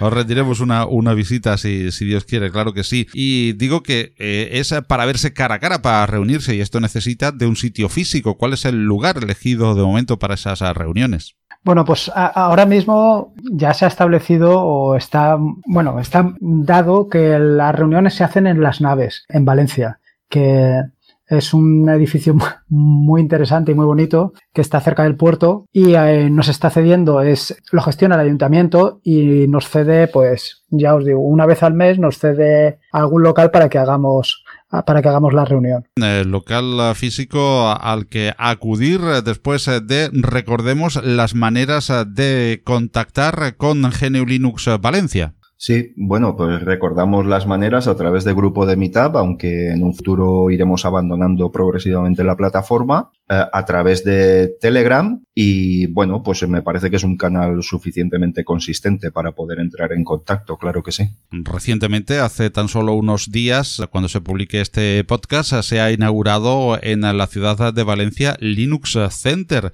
Mucha actividad e interesante en Valencia en los últimos días alrededor de GNU Linux y del software libre, ¿verdad? Sí, sí, sí. La verdad es que estamos, somos el motor, somos el motor Linuxero de España.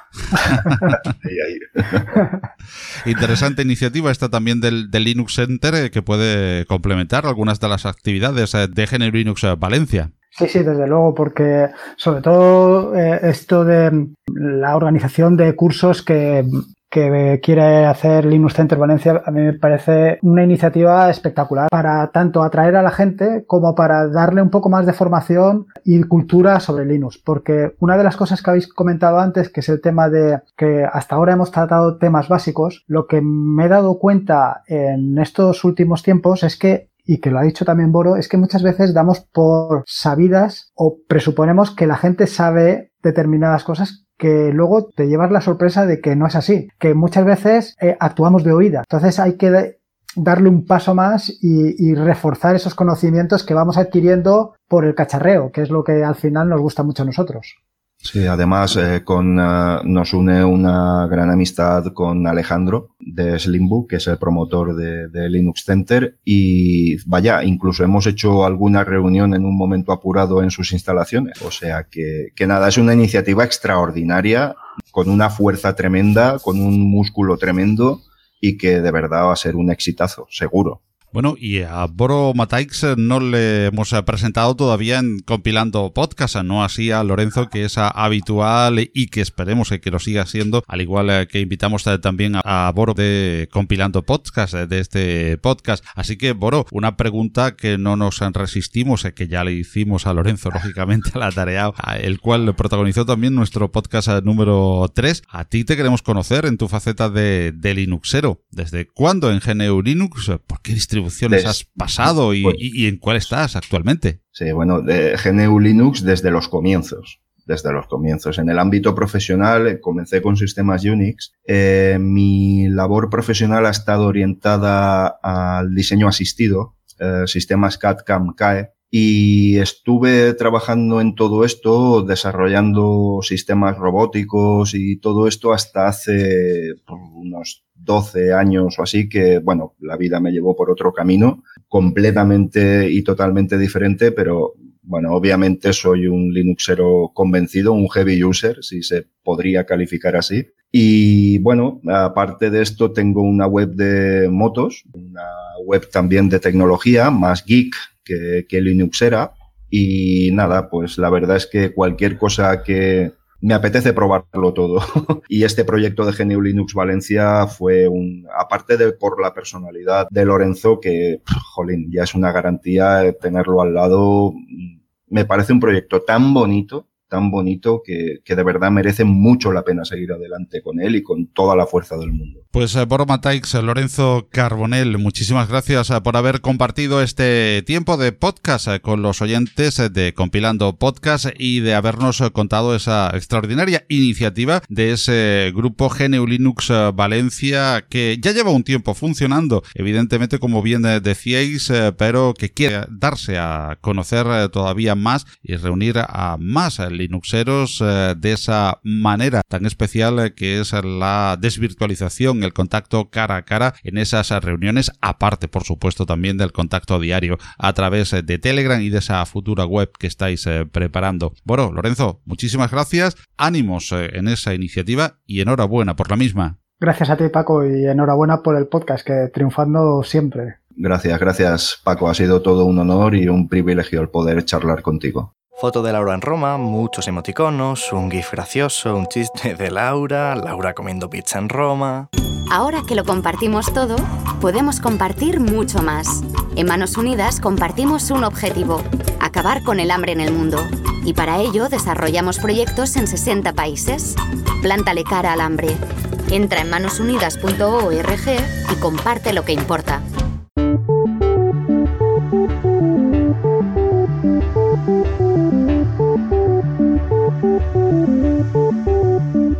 Y hasta aquí la edición número 27 de Compilando Podcast. Agradecemos como siempre tu participación en el programa, que puedes hacer efectiva haciéndonos llegar tus opiniones, ideas o sugerencias a través del correo redacción arroba compilando.audio o vía Twitter como arroba compilandpodcast. Del mismo modo, puedes usar los apartados dedicados a comentarios de cualquiera de los medios a través de los cuales se difunde este espacio, como son iTunes, Spreaker, Evox, SoundCloud, audios de YouTube o sindicando el feed principal en nuestra propia web, compilando.audio. Te recordamos que Open South Code, el evento de desarrolladores, usuarios y simpatizantes del software libre del sur de Europa, se celebrará en las instalaciones de la térmica en Málaga los días 1 y 2 de junio y que Compilando Podcast estará llevándote en directo a través de YouTube la jornada del sábado día 2 con entrevistas, comentarios, el ambiente, resumen de las ponencias y todos los sonidos de Open South Code 2018 para que vivas esta jornada si estuvieses allí si no puedes asistir. Es tan sencillo como entrar en el canal de YouTube de Compilando Podcast y vivir en directo la jornada central de Open South Code. Seguimos trabajando para llevarte más contenidos bajo licencia Creative Commons que esperamos que sean de tu interés en las próximas ediciones de Compilando Podcast. Hasta entonces, recibe un cordial saludo de quien te habla, Paco Estrada, agradeciendo tu escucha. Y recordad, disfrutad de mucho y buen software libre, que lo hay. Hasta luego.